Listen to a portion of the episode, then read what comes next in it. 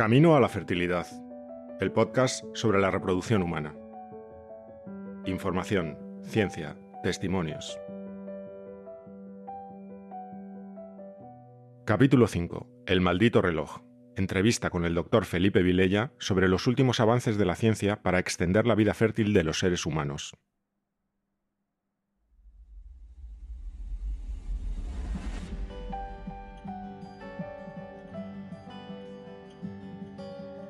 El maldito reloj.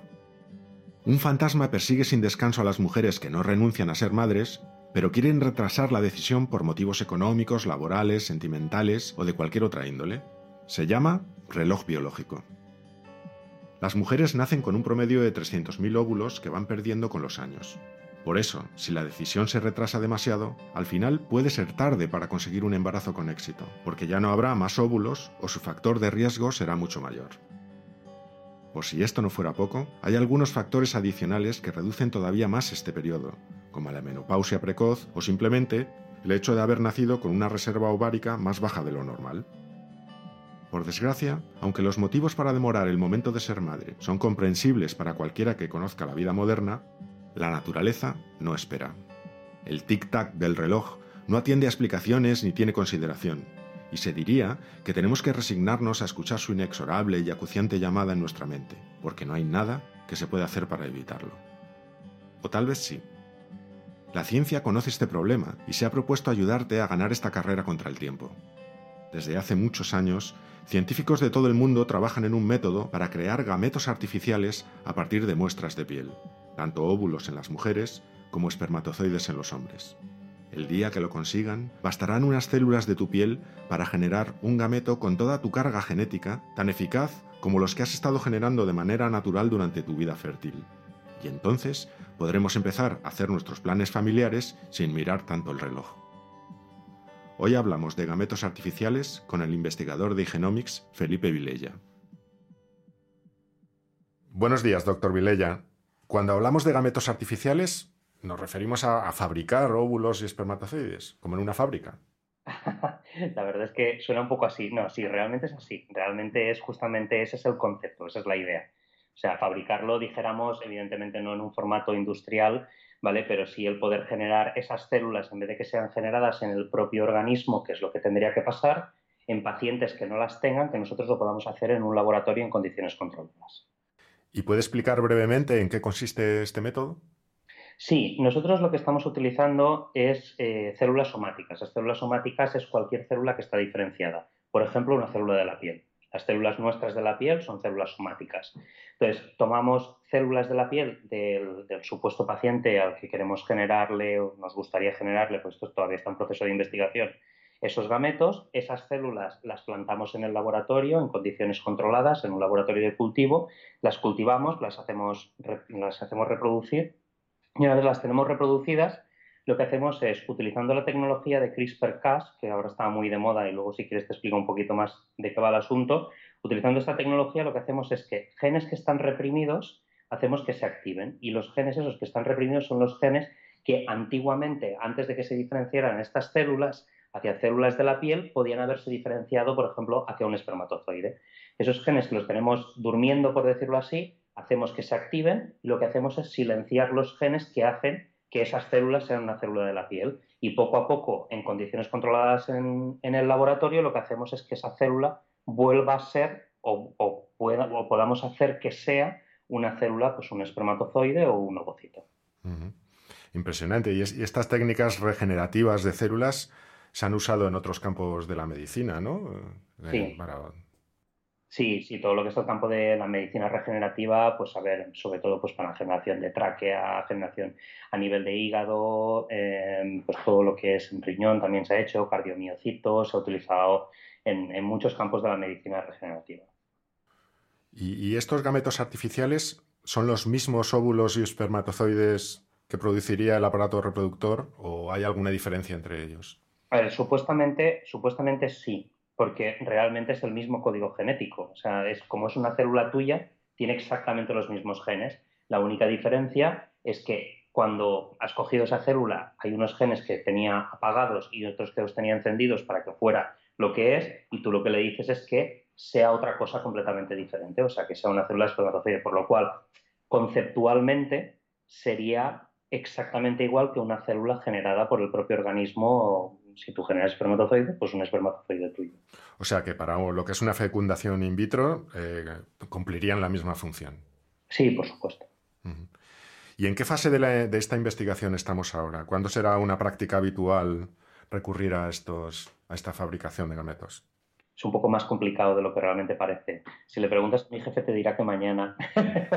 a todos nos gustaría, pero no, nos falta un poquito. La verdad es que estamos todavía investigando porque cuando tú transdiferencias una célula, cuando tú la, cambias y le dices que la tienes que cambiar, hay un, un, sistema que se llama la epigenética que hace que las marcas de que esa célula es antiguamente otra cosa. Entonces tenemos que conseguir que se haga un borrado completo de esa epigenética para que podamos tener la célula exactamente igual a la, que, a la que teníamos o a la que hubiéramos tenido originalmente.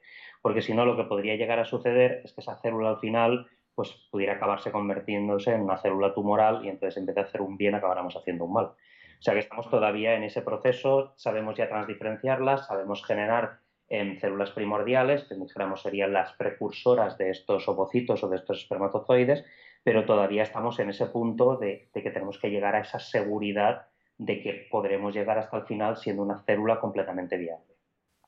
Pero el día que lleguemos a este momento, casi podremos decir que, podremos ser fértiles a cualquier edad, o sea, que, habremos vencido al famoso reloj biológico. Conceptualmente sí, lo que pasa es que bueno, esto es como todo, ¿no? O sea, ahí entrarán las éticas de cada país, de cada zona, hay un montón de, de situaciones que son un poquito ajenas a, nuestra investigación, pero bueno, sí, en principio sí se podría, se podría decir. Como científico no quieres entrar en los dilemas éticos que puede plantear esto. A ver, dilemas éticos puede tener, la verdad es que muchos y dependen de, sobre todo de muchos, o sea, depende también, hay países que hay cosas que están permitidas, otros países que no, legislación mm, sobre esto, por ejemplo, no hay ningún tipo de legislación ahora, porque como todavía no es un hecho en humanos, porque sí que se ha hecho en ratón ya se ha demostrado, en mono también ya se ha demostrado, o sea, en animales lleva tiempo ya demostrado, llevan cuatro o cinco años otros compañeros publicando artículos y demostrando que esto existe, pero en seres humanos todavía no se ha hecho. Y sabemos que el ser humano pues, tiene una legislación completamente independiente. Pero ¿a quién estamos ayudando con esta investigación? ¿A qué tipo de, de personas para resolver qué problemas? A ver, ayudaríamos evidentemente sobre todo a pacientes que por una enfermedad no pueden tener estos, estos gametos. Por ejemplo, pacientes azoospermicos en el caso de, de, de, espermatozoides, pacientes que han tenido, han sufrido un cáncer de, jóvenes y pues por la quimioterapia y radioterapia pues han perdido su capacidad o su mm, capacidad reproductiva, o sea, cualquier tipo, una paciente que haya tenido, pues que sé, que le hayan tenido que extirpar por, cualquier motivo los ovocitos, porque haya tenido alguna enfermedad, alguna malformación, pues evidentemente a todos estos pacientes. Y volviendo al tema de eh, las consecuencias que esto puede tener para la sociología o para la moral social, eh, es eh, en cierto modo sorprendente que no se cuestione la regeneración de otros tejidos y sí se cuestione esto, ¿no? Porque, por ejemplo, cuando se trata de regenerar piel, nadie pone ningún inconveniente para eso. Al, contrario, se ve como algo muy positivo. En cambio, si se trata de gametos, pues parece que ya es más delicado. Entramos en el, complejo dilema de crear vida.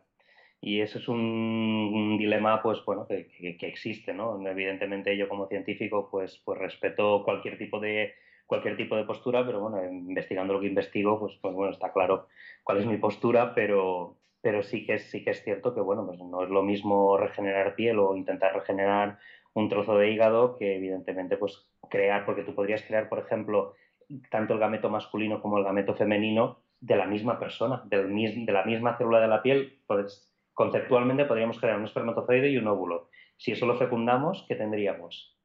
Pues una, una, persona completamente homocigota de sí misma. Una hermafrodita.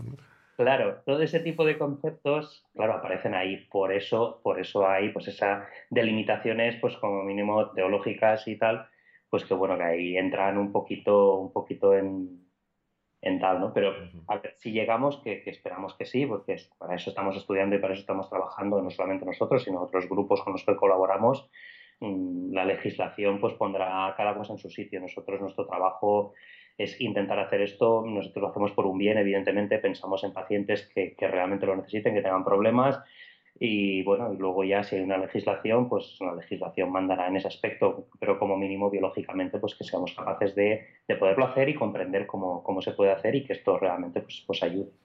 Pues esperemos que, que, así sea, porque seguro que mucha gente que nos está escuchando, pues esto les despierta esperanzas para resolver sus problemas. Antes has comentado que utilizáis un método que se llama CRISPR-Cas. ¿Nos podrías explicar un poco en qué consiste?